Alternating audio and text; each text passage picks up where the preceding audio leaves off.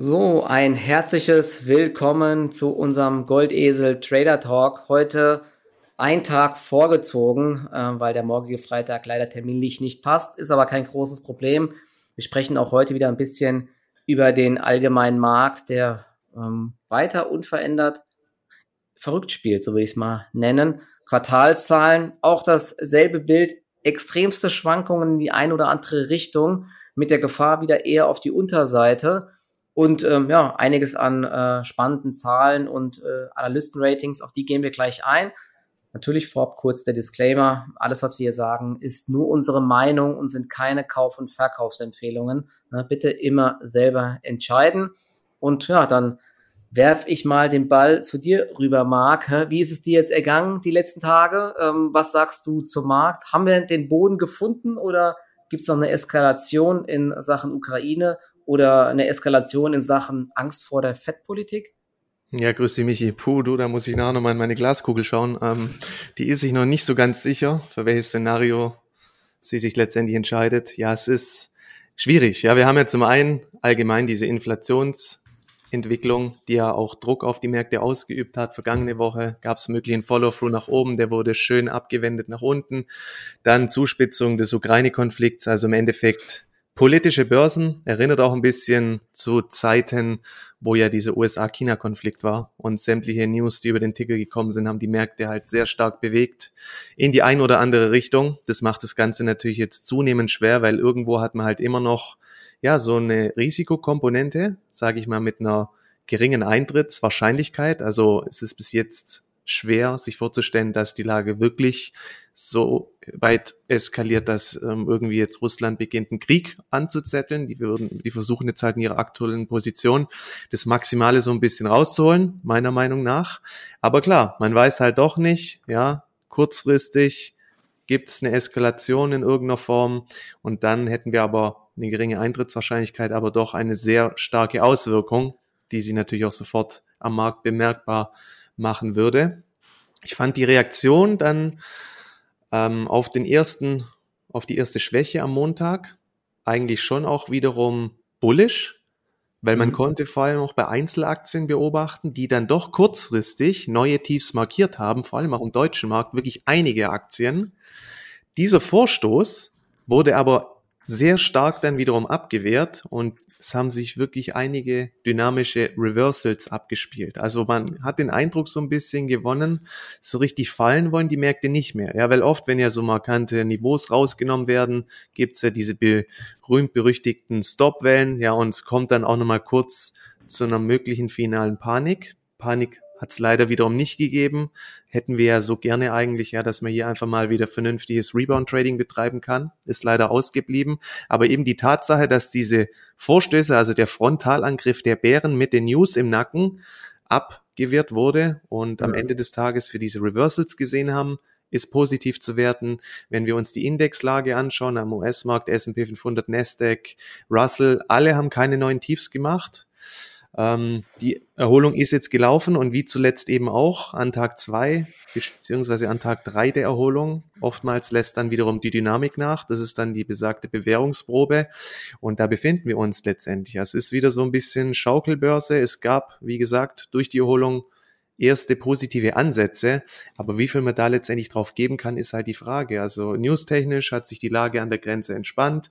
Dann gab es gestern ja auch noch dieses FED-Protokoll von der jüngsten FED-Sitzung vom Monat Januar und dort hat man ja auch deutlich gemacht, Inflation möchte man bekämpfen, aber eben es sollen keine außerordentlichen Maßnahmen getroffen werden, die ja zuvor wieder, ähm, wie sagt man, ja, im Gespräch waren, dass mhm. ja beschleunigte Zinserhöhungen um bis zu 100 Basispunkte. Das war ja dieser eine, dieses eine Fed-Member von welchem Bundesstaat? Ähm, St. Louis oder so? Oder ja, das hat ja dann auch gleich wieder letzte Woche für Verunsicherung gesorgt. Also dahingehend leichte Entspannung. Ja, also man kann gerade eigentlich nur einen Tag nach dem anderen nehmen. Die Price Action insgesamt bezogen auf die Indizes bleibt bärisch. Ja, wir sind im Endeffekt immer noch zum Beispiel auch die Nasdaq unter der 200-Tage-Linie, soweit wir da drunter sind. Der erste Lichtblick wäre halt wirklich, wenn wir die mal wieder zurückerobern. Das könnte auch dann zu deutlicheren Entspannungssignalen im Tech-Sektor führen. wenn du dir anschaust, zum Beispiel auch mal eine Google-Aktie, die haben exzellente Zahlen gebracht, der auch noch diesen Aktiensplit angekündigt. Die Aktie hat jetzt halt auch vom Hoch um über zehn Prozent zurückgeschlagen. Also man mhm. sieht eben selbst wirklich sehr, sehr gute Zahlenwerke, führen gerade eben auch nicht mehr wirklich zu nachhaltigen Kurssteigerungen. Und solange man das eben in der Breite beobachtet, kann, muss man natürlich diese positiven Ansätze wahrnehmen, beobachten. Auch bei einigen von diesen High Growth Stocks hat man jetzt auch gesehen, ja, wie sie eben ihre Tiefs halten, wie sich neue Aufwärtstrendstrukturen ausbilden, aber bis jetzt sind es halt nur erste Lichtblicke. Also darauf würde ich jetzt eben auch noch nicht wirklich bauen und meine Cashquote entsprechend wieder stark zurückfahren und Positionen aufbauen. Also es bleibt weiterhin wirklich ein sehr fragiles, anspruchsvolles Marktumfeld. Ich kann es ja. leider nicht ändern. Ja, ja aber was ich, was ich jetzt zuletzt schon äh, ganz spannend fand und was an der Börse eigentlich auch immer wieder auftritt, ist, dass äh, wenn immer wieder dieselben Nachrichten immer wieder kommen, dass die Reaktionen halt immer immer ja, entspannter werden. In dem Gewöhnungseffekt auch ein genau, bisschen. Genau, diese, diese Gewöhnungseffekte ähm, sieht man jetzt auch bei Russland, Ukraine und so. Äh, Gab es ja heute wieder Meldungen, auch bei der FED-Politik. Wir hatten das ja, wer sich noch erinnert, immer als Trump getweetet hat, wo er sich da mit äh, China angelegt hat, beziehungsweise bezüglich irgendwelcher äh, ja, äh, Dinge, äh, Zölle, die er erheben möchte. Na, da gab es am Anfang riesige Schwankungen und irgendwann geht es dann Richtung Achselzucken. So ähnlich war es auch dann während Corona, als die Fallzahlen immer weiter gestiegen sind, Markt in Panik und irgendwann auch Richtung Achselzucken und irgendwann ignoriert der Markt solche Sachen auch. Ich gehe davon aus, dass so langsam, also in Sachen Zinserhöhungen, dass die äh, großen Reaktionen dort jetzt durch sein sollten. Der Markt preist ja bis zu sieben Zinserhöhungen ein.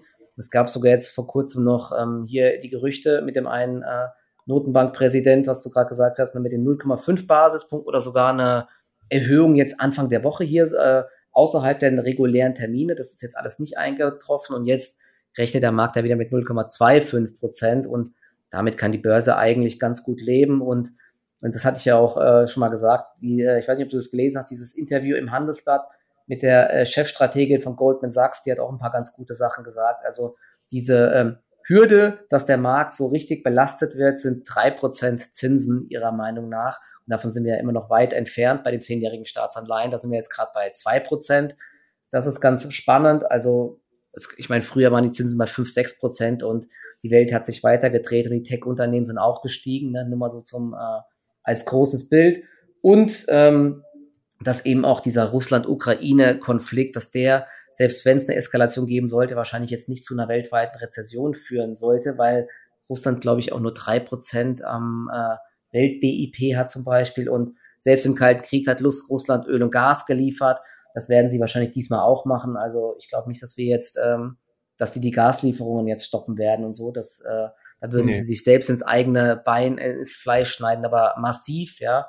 Deswegen, ähm, selbst wenn was passieren sollte, wäre für mich dann eine Panik oder ein Rücksetzer eher Kaufkurs, muss ich sagen. Aber ob es kommt und wann es kommt, das weiß man eben nicht. Und deswegen ist er bei mir auch weiterhin um die 50% Cash-Quote. Damit ist man äh, auf jeden Fall flexibel. Wer weniger Cash halten will, der läuft halt Gefahr, dann über, überrannt zu werden, falls wirklich was passiert. Wer äh, ganz viel Cash hält oder komplett Cash hält, kann natürlich sein, dass der Markt halt ähm, nach oben läuft, weil eben schon jetzt viel Negatives eingepreist ist und auch wenn die NATO und äh, die USA teilweise irgendwelche Leute dort immer wieder sagen, äh, die Truppen werden stärker und die werden nicht abgezogen an der Grenze. Man weiß ja trotzdem nicht, was passiert oder ob das alles nur Druckmittel sind und so. Na, das ist halt echt äh, weiter alles sehr, sehr ähm, schwierig insgesamt. Ne? Deswegen, ich sag mal, so eine rund 50% Cashquote ist für mich eigentlich ganz gut. Oder was hast du für eine Cashquote? Ich weiß gar nicht, hast du es gesagt oder wie hoch ist die bei dir? Ja, also ich bin eigentlich, probiere immer wieder mal was, aber dann auch eher nur kurzfristige Natur. Mhm. Mit Delivery Hero habe ich mir auch letzte Woche eine Kopfnuss eingefangen, aber die Erholung kam, zwar nicht an Tag drei, sondern an Tag vier. Mhm, aber hat, hat, hast du sie am Tief verkauft? Ein paar haben wir bei uns ähm, auch am Tief verkauft. Ich habe unterm Strich mit der jetzt auch kein Geld verdient, aber es sah teilweise echt auch bitterböse aus, muss ich sagen. Aber zumindest kam die Erholung, ja. Die war jetzt wirklich massiv. Ich meine, wo waren wir heute? Wir waren ja heute sogar noch mal weiter gestiegen. Ne? Das war ja schon heftig. Bis ja. ähm, 52 Euro ging das heute hoch. Ne? Das ist ja schon von 38 auf 52. Das ist schon mal echt ein ordentlicher Bounce. Im Gegensatz zu PayPal und Meta und so, mhm. wo es äh, echt sehr, sehr zäh ist, wie viel ein guter Rebound. Ja, ich muss gerade gucken vom Datum her. Die Tage irgendwie gehen gerade alle gefühlt so schnell vorbei. 15. also vorgestern, ja, als dieser starke Anstieg gekommen ist, habe ich dann so im Schnitt, glaube ich, bei 44, 50 meine Position halt gegeben, weil ich mir gedacht habe, komm, den. Anstieg, den nimmst du jetzt mit, aber dann ist das Teil ja noch im Endeffekt, ja, fast auf, ja, auf über 50 gelaufen. Da hätte ich dann ja. fast mein Entry bekommen. Also ja gut, der, der, ich, ich glaube, ein, ein, ein, Kurstreiber war ja auch dieser massive Insider-Kauf ja, von genau. CEO Özbeck. Der hat er für 14 ja. Millionen oder so gekauft. Ne? Das war schon Den hätte er mal ein paar Minuten früher raushauen können, bevor ich meinen Stress gegeben habe. Hier ist super Timing. Gut, so ist es halt. Gell? Man lernt, man muss eben aus solchen Situationen lernen und man sieht gerade teilweise die Reaktion auf Zahlen, die sind einfach nur noch crazy. Also, ja, du hast ja vorhin auch schon gesagt, ne? also ähm, die teilweise extrem gute Zahlen. Ist ja auch ein mhm. Beispiel jetzt Nvidia. Haben gestern Zahlen gemeldet. Das Problem ist halt bei Nvidia, ähm, ist eine sehr beliebte Aktie, ist schon 634 Milliarden äh, Dollar wert oder 643 Milliarden sogar. Also sehr hohe Bewertung. Ähm, läuft zwar natürlich sehr gut, aber die Erwartungen waren eben auch sehr gut und sie hatte sich ja jetzt auch wieder vom Tief von 210 Dollar auf 270 Dollar erholt. Ich meine, Zahlen, es ist weiter bombastisch und auch die Ausblicke sind krass.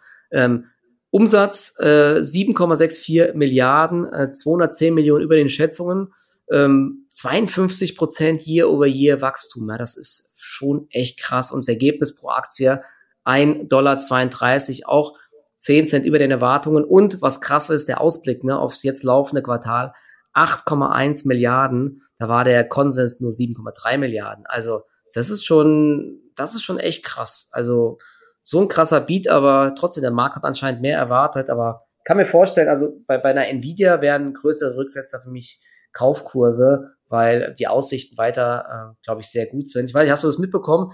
Die, äh, werden, die werden jetzt ein Revenue Share machen, unter anderem mit Mercedes, wahrscheinlich auch mit vielen anderen Autobauern. Ich glaube, ähm, Jaguar oder so ist auch dabei. Wenn sie diese autonomes äh, Fahren-Plattform von Nvidia verwenden und da dann irgendwelche Abos verkaufen, dann muss eben Mercedes Teile abdrücken an Nvidia. Das ist schon krass. Also da schneiden sie richtig in die Margen rein von den Autoherstellern und es geht dann teilweise doch in die Richtung, was die Autobauer nicht wollten, dass sie nur noch das Blech verkaufen, mhm. aber an den anderen Sachen weniger verdienen. Ja, das ist schon, ich glaube, das war früher undenkbar, aber ja, vor allem, dass halt die Kernkompetenz immer mehr aus der Hand geht. Genau, die bleibt halt, ja, die sind halt in der Sackgasse, ne, aktuell, ja. weil sie, sie können da nicht mithalten mit der Chip-Entwicklung und Jetzt diktiert anscheinend Nvidia oder weiß Gott wer, oder wenn du halt von Google das Android-Auto benutzt und so, oder ähm, Hey Alexa oder Hey Mercedes äh, ist teilweise bei Renault jetzt wohl, äh, sagst du äh, Hallo Google und sowas. Ne? Also die geben da echt teilweise viel aus der Hand. Die Deutschen wollen das verhindern, aber ähm, es ist halt schwierig. Nur bei dem autonomen Fahren brauchst du auf jeden Fall Hilfe und da musst du wahrscheinlich in der sauren Apfel beißen. Ne? Das ist aber schon krass, wobei die Zahlen von Mercedes und so jetzt zuletzt waren ja auch sehr stark. Ne? Da läuft es ja extrem gut, aber bin ich auch mal gespannt, wie lange das so weitergeht. In China der Markt ist so ein bisschen zurückgegangen, die ganzen chinesischen Autobauer kommen. Aber auch letztens einen interessanten Bericht gesehen. Da haben sie diese verglichen, die, äh, die äh, Ausstattung von äh, Volkswagen ID3 und von Speng, ja, dieser äh, chinesische Autobauer. Echt coole Autos und in Sachen Konnektivität und Bildschirm und Entertainment.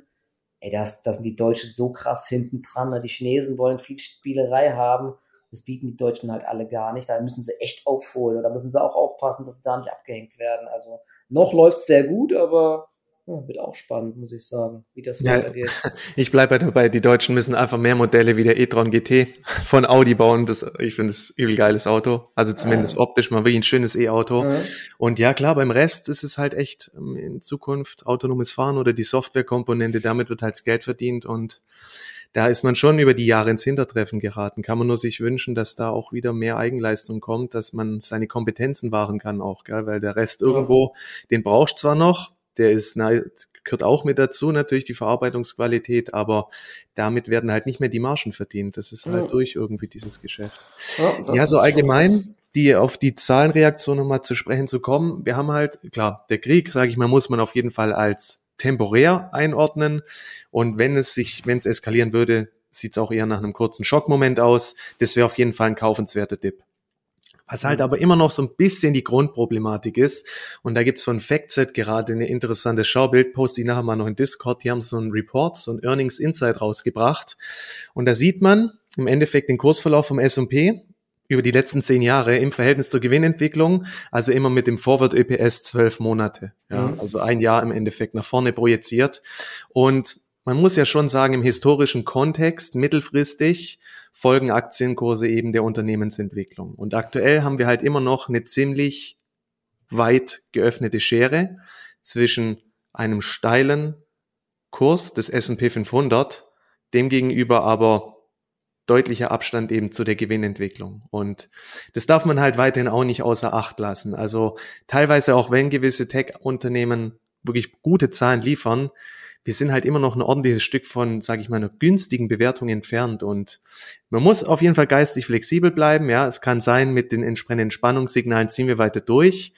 Aber ja, es ist, es ist echt so ein Ding. Also diese Scheren werden halt irgendwann gerne geschlossen oder weiter abgebaut und ja, das ist halt, mhm. das ist echt so eine, es gibt Argumente zu sagen, okay, Rallye-Modus weiter intakt oder es gibt genug Argumente, wo man sagt, okay, eine weitere Welle nach unten ist ja, ja genauso die, zu rechtfertigen. Man also hat ja immer, man, ja, man hat ja immer die ganze Zeit diese Argumentation gehabt mit den Nullzinsen und keine Alternativen und das fällt halt jetzt so ein bisschen weg und deswegen kommen auch die Bewertungen jetzt, glaube ich, allgemein zurück und gleichzeitig, ähm, dass die Steigerungen beim Gewinnwachstum ähm, eben auch so ein bisschen ab und das ist halt ein bisschen toxisch. Ne? Ich bin zwar langfristig wie immer optimistisch, aber klar, mittelfristig oder kurzfristig kann es holprig bleiben. Deswegen bleibt ja auch allgemein meine Strategie, mehr, ein bisschen mehr Cash halten, ja, in Panik hinein eher mal aufstocken, aber in Erholungsbewegungen dann auch mal wieder Gewinne mitnehmen und nicht, äh, zumindest sich im breiten Portfolio probieren, jetzt irgendwie riesige neue Trends zu erwischen. Ne? Das wird, glaube ich, echt sehr, sehr schwer. Wobei es natürlich auch die ein oder andere spannende Entwicklung gibt bei Einzeltiteln, wo Klar. man mal reingreifen kann. Aber wir können ja gleich mal drauf äh, zu sprechen kommen. Ich will noch mal ganz kurz einmal äh, auf die äh, Chefstrategin hier nochmal äh, äh, eingehen von äh, Bank of America, die ja wirklich auch gesagt hat, äh, also eher kaufen aktuell, ja, sagt sie zumindestens.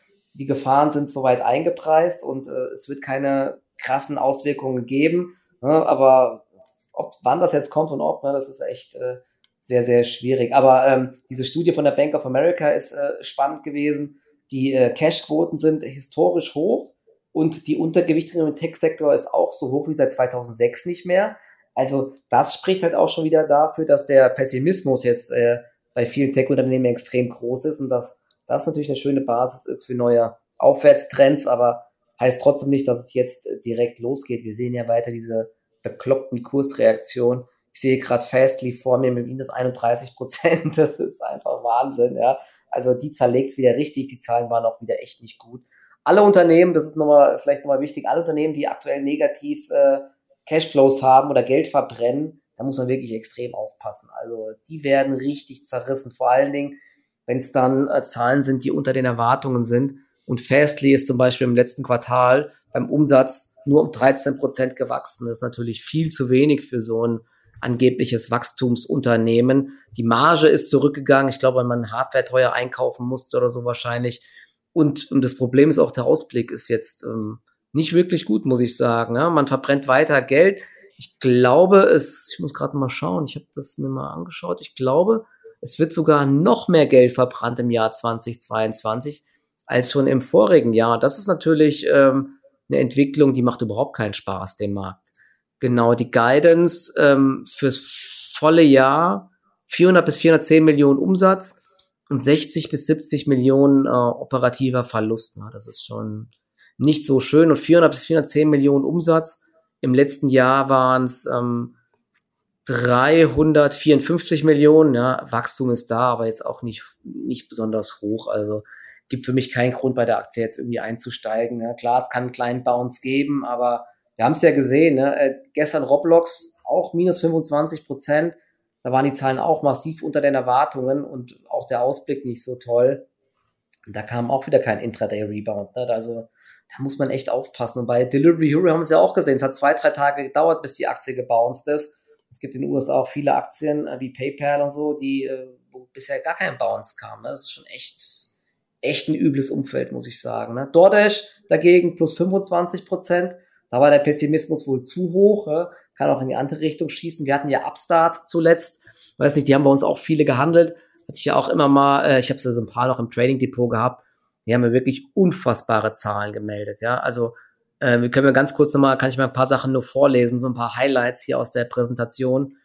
Ähm, viertes Quartal, 305 Millionen Euro Umsatz, 252 Prozent Wachstum year over year und beim äh, Gewinn äh, 60,4 Millionen, 481 Prozent äh, Anstieg, ja, und das ist krass und auch der Ausblick ist weiterhin extrem gut. Das ist ja eine Plattform, die ähm, für Kreditvergabe, das sind verschiedene Banken und so weiter angeschlossen und äh, die Kreditentscheidung passiert innerhalb von Sekunden mit einer speziellen KI und äh, wie auch immer das im Hintergrund passiert. Ich glaube, das hängt dann auch mit äh, Bildungsgrad und sowas zusammen, ja. Und jetzt steigen sie ja auch noch in den Bereich der Autokredite ein. Das ist in den USA ein riesiger Markt. Die ganzen äh, US-Bürger oder sehr viele kaufen äh, Autos eben auf Pump. Und dieser Markt, da erwarten sie jetzt schon 1,5 Milliarden an Autofinanzierungen in 2022. Ne? Das ist auch sehr, sehr stark und äh, haben zehn neue Banken als Partner für diese Plattform jetzt mit Autokrediten. Finde ich auf jeden Fall echt ein spannendes Unternehmen und auch äh, langfristig ganz interessant. Die war ja extremst abstrus bewertet, kam auch 80 Prozent zurück, ja, aber jetzt ähm, gestern dieser 30 Prozent Bounce, das war ähm, schon ganz ordentlich. Aber du hast die Aktie, glaube ich, nicht, oder? Nee. Ja, äh, bei uns ein paar in der Community hatten sie auf jeden Fall, aber war natürlich auch Lotto und das war auch wieder so ein Beispiel. Ähm, hat sich nicht angedeutet, dass die Zahlen so gut werden. Wer sich mal den Chart anschaut vor den mhm. Von 400 Dollar runter auf unter 100 Dollar, dann im Endeffekt mal 100 Dollar rumgekrebst und der Schuss hätte auch nach unten gehen können. Ja, Landing Club war ja, ist ja ein Konkurrent. Die Aktie ist auf minus 30 Prozent gegangen. Ja, bei ähm, Upstart ging es jetzt auf äh, plus 30 Prozent. Jetzt sogar vorbörslich nochmal im Plus. War gerade eben noch im Minus, also scheint weiter gefragt zu sein. Aber das ist halt wirklich aktuell richtig brutal. Ne? Was hast du noch sonst im Blick äh, von ähm, Aktienunternehmen mit Zahlen vielleicht oder mit interessanten Analystenratings? Mhm. Also ergänzend vielleicht zu Upstart. Das sind ja eigentlich so auch genau die Chancen, die jetzt entstehen. Aktien, die jetzt, sage ich mal, vom Hoch 50, 80 Prozent verloren haben und die jetzt eben mit ihren Zahlen erneut ihren Wachstumskurs untermauern, wie eine Upstart, wenn die jetzt über die nächsten Tage irgendwie ein bisschen seitwärts läuft, der Gesamtmarkt irgendwie sollte doch bullische Signale senden, das Ganze löst sich nach oben auf, dann kann man natürlich auch da versuchen, den Einstieg zu finden. Ja, da muss, wartet man lieber auf Bestätigung jetzt erstmal. Wie gesagt, mhm. es hätte nach hinten losgehen können und dann versucht man halt beim nächsten vernünftigen Setup den Einstieg zu finden. Deswegen jetzt gerade lieber einen Gang zurückschrauben, auch versuchen, dass man nicht zu stark FOMO generiert, weil wenn sage ich mir, wenn eine bullischere Phase übergehen sollten, haben wir da echt immer noch genug Zeit zu reagieren. Das muss man ja. sich immer wieder bewusst machen, dass man auch einfach seine ja. Psyche ein bisschen versucht zu kontrollieren, weil das ja. ist einfach jeden Tag sonst so ein wildes, emotionales Auf und Ab. Das, das hält nicht lang durch. Da bist du, also, da bist, das, das geht nicht. Ja, vor allen Dingen, der, der, der, der Kurs ist jetzt quasi auf dem Niveau von Ende Dezember jetzt wieder, ja. Also da war schon mal im Dezember, trotzdem klar jetzt, ähm, aber das ist, das ist so eine Sache an dem US-Markt, ne? Die, äh, es geht in beide Richtungen in brutalster mhm. Weise weiter. Ne? Die Aktie kann jetzt äh, kurz konsolidieren und dann geht es einfach weiter hoch. Sie kann sogar direkt weiter hochziehen. Und genauso, wenn es schlechte Zahlen gibt, eine Fest, die macht heute minus 30 Prozent, morgen nochmal minus 10 Prozent, übermorgen nochmal minus 10 Prozent und so geht's weiter. Ähm, das, ist, das ist halt echt heftig bei den US-Börsen. Ne? Deswegen, operativ lief es da sehr gut. Ob man natürlich jetzt noch einsteigen möchte, schwer, würde ich mir jetzt auch schwer tun vielleicht ein paar Tage abwarten. Das letzte Verlaufshoch waren ähm, 157 oder 160 Dollar, sowas in die Richtung. Ne? Wenn die diesen Bereich auch noch knackt, dann könnte man ähm, hinterherlaufen. Ne? Und wenn man mit über 100 Prozent wächst oder sogar mit über 200 Prozent wächst, ja, dann, äh, ja, dann äh, wächst ein Unternehmen eben auch schnell in eine Bewertung rein einfach. Ja? Und hat 12 Milliarden MCAP mittlerweile. Ähm, gut, wenn man sich so die Billionenkonzerne ansieht, ist da noch Luft, aber klar, ist ein anderes Geschäftsmodell, aber trotzdem, ähm, ich finde es mittelfristig und langfristig weiter echt interessant, aber ja, muss jetzt jeder für sich entscheiden, ob man da jetzt auch hinterher springt. Genau. Ja, im Endeffekt, jetzt läuft wieder so eine kleine Bewährungsprobe. Schauen wir mal, was auch heute passiert und immer auch so ein bisschen gucken bei den ähm, Kursaufschlägen in den letzten Tagen, sei es eine Erholung oder sei es nach Zahlen wie beständig sind die Geschichten. Man sieht ja auch bei Enphase oder so, ähm, ja. teilweise die Upgaps werden abverkauft und auch Tage später ist immer noch Druck auf den Titeln. Also man ja. muss gerade sehr, sehr skeptisch den Aktien gegenüber sein. Ja, die Bank of America, ich sehe es gerade, die hat jetzt zum Beispiel Upstart von Underperform auf äh, Buy hochgestuft. Jetzt mit Ziel 255 Dollar. Also die haben es halt auch überhaupt nicht kommen sehen, ja. Und haben jetzt, nachdem die Aktie so stark gestiegen ist, jetzt kommen die Kaufempfehlungen rein. Es kann natürlich sein, dass das jetzt auch der Grund ist, dass die Aktie weiter hochzieht. Eine Begründung sehe ich jetzt hier gerade nicht, aber 255 Dollar ist auf jeden Fall noch viel Luft. Ne? Wir stehen gerade bei 153 Dollar, aber von diesen Kurszielen sollte man sich auch nicht so blenden lassen. Du hast gerade Enphase angesprochen. Die hatten ja sowohl Enphase als auch Solar Edge hatten ähm, echt einen guten Ausblick gemeldet. Das ist sehr, sehr hohe Nachfrage im Solarsektor und es hat ja auch so insgesamt so ein bisschen den äh, Sektor mit Wasserstoff und Solar so ein bisschen angeschoben. Ich sehe gerade sogar eine Nähe, läuft wieder Richtung 1,30. Die Zahlen waren eigentlich echt nicht gut. Der Auftragseingang war gut, aber siehst du jetzt in dem Sektor ähm, Chancen äh, bei einer Solar Edge, Endphase oder allgemein bei diesen äh, Aktien? Ja, also insgesamt auch die grünen Aktien. Bei uns natürlich weiterhin so Aktien wie eine Energiekonto, gerade zuletzt auch mit diesem Stromabnahmevertrag über die nächsten 15 Jahre. Ich meine, die profitieren ja auch klar von den gestiegenen Energiepreisen. Aber Wind, die haben zum Beispiel auch keine neuen Tiefsitz zuletzt gemacht, ist allerdings ein marktengerer Wert. Die willst du halt eher im Depot haben, wenn ein stabileres Umfeld mhm. vorhanden ist, weil die kriegst du auch sehr schwer wieder abgestoßen. Teilweise wird da über den Tag gerade mal 1000 Shares gehandelt. Das ist halt echt Krass. wenig. Also auch eine NKWs darf man nicht abschreiben dieses Jahr. Irgendwann wird die grüne Welle wieder zünden. SMA Solar könnte auch nochmal ein schwieriges Auftaktquartal geben, aber selbst dort im Wechselrichterbereich tut sich einiges. Und oftmals ist ja so, wenn ein Unternehmen gute Zahlen liefert, das stoßt dann den gesamten Sektor an. Also auch Enphase, Solar Edge, die, die gehören weiterhin auf die Watchlist. Das ist definitiv, ja. der Trend ist intakt. Selbst, selbst eine Jinko Solar ist jetzt äh, ja. zuletzt so ein bisschen angesprungen. Ne? Das sind halt wirklich, also aus Trading-Gesichtspunkten ist das jetzt echt gerade spannend meine, ich gucke mal gerade nochmal eine Jinko Solar an. Man muss einfach warten, bis sich vernünftige Setups ausbilden, wo man einfach ja. gut ansetzen kann mit einem sauberen Chance-Risiko-Verhältnis. Weil oft ja. ist ja so, wenn sich mal so eine Konstellation herausgearbeitet hat und dann kommt ein markanter Breakout, der hat dann einfach oft auch eine hohe Beständigkeit und zieht durch. Aber davon sind wir bei vielen Aktien eben teilweise echt noch ein ganzes Stück entfernt. Und so ein Bodenbildungsprozess oder bis sich mal so ein neues Setup ausgebildet hat, das kann halt teilweise Wochen dauern. Mhm. Ja, Solar Edge, genau.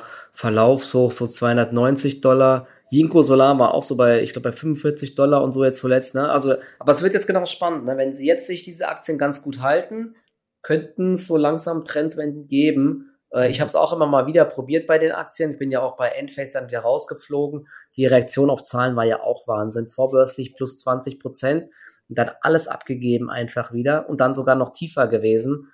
Also der Markt macht es dann weiterhin äh, wirklich nicht äh, so leicht. Ne? Ansonsten, nee. was gab's denn? Äh, heute gab's noch einiges an weiteren Zahlen. Ne? Äh, Stahlsektor ja. wieder gut gewesen. Deutsch, Deutscher Markt ja. kamen auch einige Zahlen genau. Also zum einen, letzte Woche hat ja Salzgitter schon gut geliefert. Hat man auch gesehen, wie dieser Rücksetzer recht schnell wieder gekauft wurde. Aktie macht einen guten Eindruck. Heute hat Stahlhändler Glöckner und Co. nachgelegt.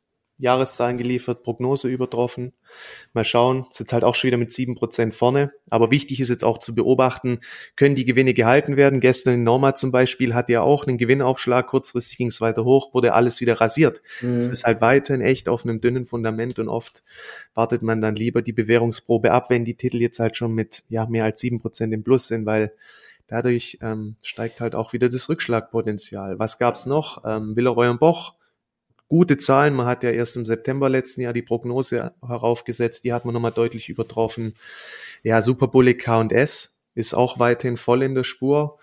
Ähm, heute SLM hat Zahlen geliefert, die waren soweit inline. Hervorzuheben ist der starke Auftragseingang, aber kann sie jetzt auch nicht so wirklich abkoppeln. Jost Werke also Lkw-Zuliefererbereich, Zahlen waren soweit auch inline, rechtfertigt jetzt hier aber auch ähm, kein wirkliches Handeln meiner Meinung nach aktuell. KWS zuletzt noch gute Zahlen, da vielleicht mal warten, bis ein neues Setup ausgebildet wird. Also teilweise kommt schon auch ganz guter Newsflow über den Ticker. RWE ja auch, profitiert von den hohen Energiepreisen, EBTA. Die haben auch die Prognose heute erhöht, ja, RWE auch wieder. Sogar, ja, RWE ja, leider nicht dabei, ne? Aber hey, wir haben es kommentiert, wir waren von Anfang an. Ja. Das zählt. Im Herzen, aber ja, wir haben ja im, im Turbo K.O. Depot haben wir noch einen Schein, der war, ist jetzt, glaube ich, 90 Prozent im Plus, das ist ganz gut, ja, aber so und äh, privat bin ich jetzt ähm, auch, ähm, ja, ich hatte es mal die ganze Zeit, wir haben auch oft drüber gesprochen, wo sie an der 35-Euro-Marke hängt, erinnert euch wahrscheinlich, ja, jetzt haben sie auf jeden Fall geknackt. Bei 39 Euro, aber ja. klar ist eine Aktie, da brauchst du echt viel Geduld einfach. Definitiv. Also man sieht ja auch, wie schon oftmals ein, zwei starke Tage, dann ist sofort wieder dieser Lethargie-Modus und mhm. jetzt auch zuletzt irgendwo so einen technischen Breakout will schon so eine Markt eigentlich auch nicht wirklich forcieren. Also Trading-Verhalten ist echt mies, aber unterm Strich liefert sie und ja, der Trend ist intakt. Also wenn man dann allein schon an diese Abspaltung noch denkt, mit den Kohlekraftwerken, mit den CO2-Zertifikaten, stille Reserven und so, da könnte schon mhm. noch was gehen dieses Jahr. Ja, genau. Was hat man sonst noch? Ähm, Conti will sich ja auch nochmal weiter aufspalten. Deswegen ist die Aktie heute trotzdem Downgrade im Plus. Finde ich eigentlich auch ganz spannend. Aber ja, ich bin jetzt auch im Autosektor gerade nicht mit dabei. Was, was noch eine der interessantesten Stories ist, die haben wir bei uns auch im Moonshot Depot ist Alphen, das ist ja ein holländischer ja, Konzern. Die haben geliefert. Das ist, äh, genau, die haben jetzt, und das ist ganz interessant, weil die haben einen richtig starken Ausblick geliefert, weil es eben eine ähm, starke Nachfrage nach ähm, den Ladestationen gibt, nach äh, Energiespeichern und eben nach den Stromnetzen, sind ja so drei Sparten, die sie die haben. Die sind halt sehr breit auch aufgestellt, es kommt genau. denen echt zugute. Ja, und äh, das ist sehr stark und sie wollen jetzt im nächsten Jahr 330 bis 370 Millionen Umsatz machen und im Jahr 2021 waren es eben knapp 250 Millionen. Und auch das waren schon 32 Prozent Wachstum. Also es ist ja wirklich ein Unternehmen, was richtig schön wächst, was auch schon ähm, Geld verdient. Ja?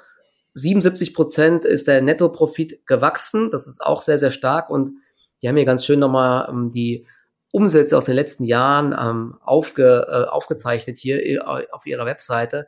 2017 äh, um die 74 Millionen, 2018 um die 100 Millionen, 2019 143 Millionen, 2020 selbst im Corona-Jahr 189 Millionen, 2021 eben jetzt jetzt 250 Millionen knapp und ähm, das waren 32 Prozent Wachstum die letzten beiden Jahre und jetzt gibt's eben noch mal eine Beschleunigung an Wachstum auf diese 330 bis 370 Millionen, ja und ähm, das ist schon echt äh, richtig richtig gut, muss ich sagen und die Aktie honoriert es auch, ja. Und ich kann mir vorstellen, dass die Aktie ist zwar weiterhin nicht extrem günstig, aber dass die eben in einem positiven Umfeld ähm, sehr, sehr äh, gut weiterlaufen könnte. Nächstes Jahr werden angeblich über zwei Euro Gewinn pro Aktie erwartet. Also es ist noch im Rahmen, ja, irgendwie so KGV 30, 35 äh, rum, ne, müssten das sein. Ist jetzt kein Schnäppchen, aber man wächst eben auch 30, 40 Prozent pro Jahr. Ne? Und ähm, der Bereich Energiespeicher, Wallboxen, wir hatten das Thema schon oft angesprochen. Ich glaube, da sind noch ein paar Jahre ordentliches Wachstum möglich. Ne? Deswegen, also Alphen ist auf jeden Fall eine der interessantesten Stories jetzt hier am europäischen Markt, zumindestens finde ich. Ja, auch gegenüber Compleo und so, die ja teilweise dann einfach auch nicht liefern und ja. immer noch ambitioniert bewertet sind. Da ist Alphen bietet schon das beste Komplettpaket und ist eigentlich so der Leader in dem Sektor. Ja, definitiv. Gehört auf die Watchlist. Ja, genau. Also die finde ich auch ganz spannend. Und ansonsten Commerzbank hatte ja heute auch noch Zahlen gemeldet, auch deutlich über den Erwartungen. Banken sind ja auch weiter so ein starker Trend. Ja. ja, ein starker Trend im Endeffekt. Ich bin jetzt aber hier auch jeweils nicht mehr dabei. Es ist aber auch nicht so, dass die Aktie jetzt heute nach der Eröffnung noch groß Kraft nach oben zeigt. Da wurde anscheinend auch schon so ein bisschen erwartet. Ähm, ja, auch schwierig, da jetzt hinterher zu laufen. Ne? Die Trends laufen schon eine Weile. Eher auch Rücksätze abwarten, dann einsteigen. Finde ich ähm, echt schwierig. Weil was spannender noch ist, ähm, ist wie gesagt, der Wasserstoffsektor, so eine Plug Power äh, erhebt sich so ein bisschen. Bloom Energy hatte auch einen sehr, sehr starken äh, mhm. Umsatzausblick, was die alles planen. Hier ist natürlich immer die Frage, wie seriös ist sowas überhaupt halt, ne? was die da alles planen und was kommen soll. Da haben sie, ich habe mir das mal angeschaut, da waren auch irgendwelche Sektoren, wo jetzt überhaupt gar kein Umsatz gemacht wird. Da wollen sie angeblich dann auch in ein paar Jahren hunderte Millionen Umsatz machen und so. Ne? Also schwer zu sagen, aber als Trader ist es natürlich trotzdem interessant, weil man einfach versucht, einen Trend mitzugehen. Und auch hier in Europa eine ITM-Power ähm, zuckt ein bisschen nach oben. Eine Nele ist wieder bei 1,30. Ne? Die sind alles weiter Geldverbrenner, aber ähm, haben massiv verloren. Und klar, wenn dieses Thema wieder gespielt wird und ähm, unser Wirtschaftsminister äh, hat ja gesagt, äh, Wasserstoff hier soll ganz groß werden, dann kann das natürlich trotzdem wieder auch an der Börse irgendwann gespielt werden. Ne? Ob das jetzt dann fundamental kurzfristig übertrieben ist oder nicht, ist halt der Börse meistens egal. Ne? Wer sich mhm. erinnert, mhm. wo man eine Plug Power und so schon stand überall, das ist der Wahnsinn halt. Ja. Ja, wenn das Marktumfeld, sage ich mal, bullischer wird, dann lässt man sich auch schneller wieder euphorisieren durch Zahlenwerke. Das ist ja. ja. auch einfach diese Emotionen, die da immer mit reinwirken. Und das merkt man eben jetzt auch gerade deutlich. Ja, also gerade auch kleinere Werte am deutschen Markt niederkapitalisiert, da herrscht oft regelrechter Käuferstreik, dann kommt ein mhm. bisschen mhm. Verkaufsdruck rein, dann brechen die Dinge halt in sich zusammen. Das ist halt gerade Nervosität und keiner möchte groß ins Risiko gehen. Ja, aber du hast ja so mal für sowas wie Energiekonto angesprochen. Ich meine, wir laufen relativ lange seitwärts, aber nach unten hat sie sich eigentlich ganz gut gefangen. Der Abwärtstrend, ja, die probiert den immer wieder zu knacken. Wirklich, ich glaube wirklich, wenn hier dann ähm, ja. die Stimmung sich verbessert und operativ gab es zuletzt echt viele Meldungen, auch das Management hat ja einen echt einen starken Ausblick geliefert finde ich, äh, dass so eine Aktie halt wirklich dann auch mal 10, 20 Prozent Bewegungen machen kann. Ne? Aber ja, auch gut wieder in Richtung der Hochs laufen. Also da gab es ja Kursziele von Warburg und so, die waren ja über 90 und die mhm. haben ja eigentlich auch weit im Bestand. Der Newsflow war jetzt eigentlich weiterhin echt positiv. Und im Gegensatz zu anderen Titeln kann der, kann die Aktie sich ja echt noch ganz gut halten. Also wir sind jetzt mhm. 20 Euro im Absolutbetrag bezogen auf die Aktie vom Hoch entfernt. Wenn wir jetzt mal, sage ich mal, nachhaltig wieder über die 200-Tage-Linie gehen, einfach mal auch ein schönes Trading-Setup ausbilden, dann sieht es gut aus. 2G Energy kann sich auch noch ganz gut halten. Es ist halt noch nicht so der Kaufpunkt. Also schöner wäre es halt, weißt du, wenn auch so eine Aktie einfach mal an einem schwachen Tag so Richtung ihre minus 10 Prozent irgendwie macht, dann antizyklisch reingreifen, dass mir einfach mal eine gute Chance auf ein schönes Tief hat. Mhm. Aber dann kommt sie irgendwie schwach rein mit minus vier, fünf Prozent, dreht dann wieder aus dem Stand sofort nach oben. Ja. Da kann ich mir oft halt nichts vorwerfen, da jetzt nicht in die Handlung gekommen zu sein, weil das ist so erratisch alles.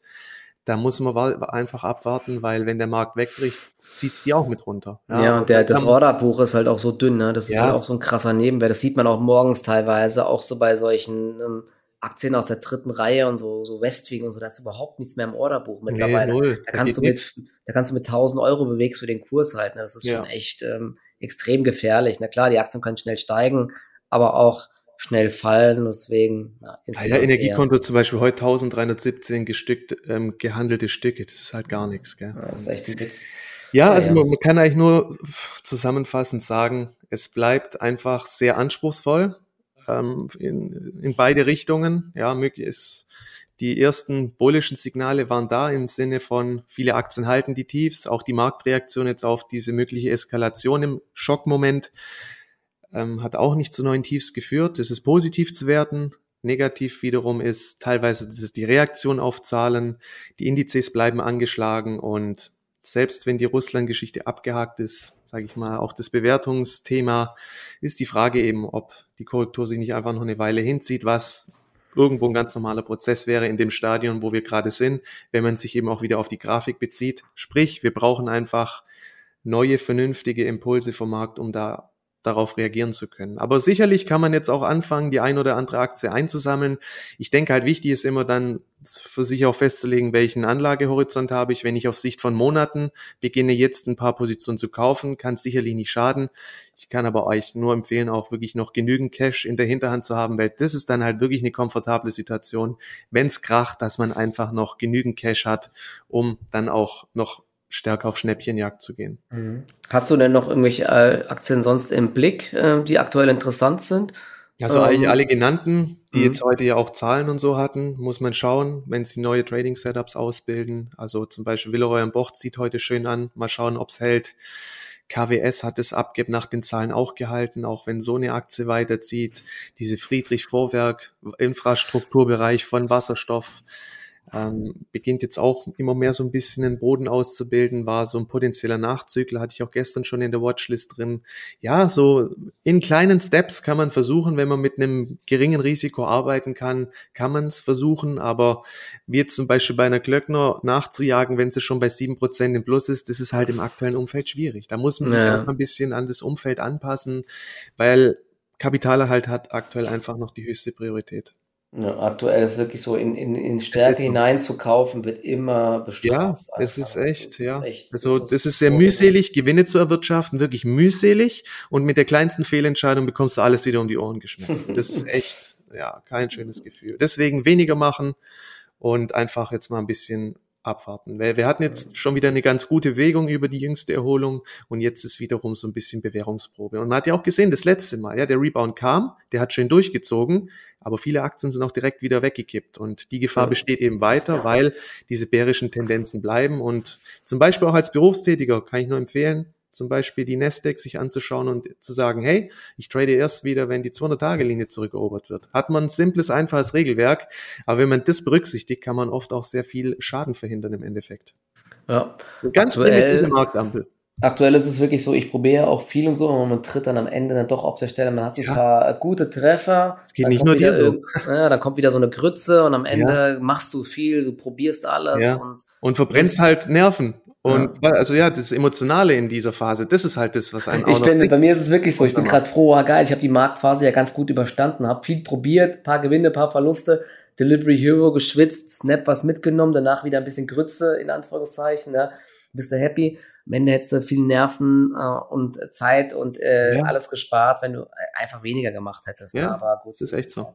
Das muss man irgendwann einfach erkennen. Ich bin jemand, der, ich, ich habe immer direkt schnell FOMO und habe Angst, was zu verpassen. Deswegen will ich immer dann schnell irgendwo aufspringen. Ne? Ich meine, aber es gab ja auch die ein oder andere Chance, aber im Nachhinein sieht vieles dann leichter aus, als es wirklich war. Ne? Und Ganz es gibt weiter extrem viele Fallen. Deswegen muss man eher weniger machen als mehr machen. Aber genau. So ist es halt. Das ist ein schönes Fazit. Ich denke, mehr können wir aus der Situation nicht rausnehmen. Wie gesagt, jeden Tag so ein bisschen mit August Detektiv Augen schauen, gibt's relative Stärke, wie halten sich Aktien mit gutem Newsflow, wie wird, wie werden gute Nachrichten angenommen und no. heute, heute ist das einzige Fazit, der DAX hält sich einigermaßen äh, im äh, ja, plus minus null oder leicht im Plus, glaube ich, aber insgesamt bewegt er sich ja heute fast gar nicht. Ne? Das ist ja so eine Art Totenstarre hier. Also ja, wir sind so ja. ein bisschen unentschieden. Im Endeffekt, du weißt, es kann höher, tiefer oder seitwärts gehen. Genau. Und heute ist die Antwort seitwärts. Alles klar, dann kaufe ich einen Discounter, oder? genau. Okay, ja, super dann. Ähm, danke euch äh, fürs Zuschauen. Ne? Heute eine kleine Kürze von. Wir machen nächste Woche Dienstag dann nochmal ein Update. Dann gibt es nochmal einiges an Quartalszahlen und so. Dann können wir nochmal ein bisschen schauen, was passiert ist. Und vielleicht gibt es bis dahin auch neue Erkenntnisse. Ansonsten, genau, weiterhin einen erfolgreichen Tag und bis zum nächsten Mal. Ciao, ciao. Bis dahin, ciao.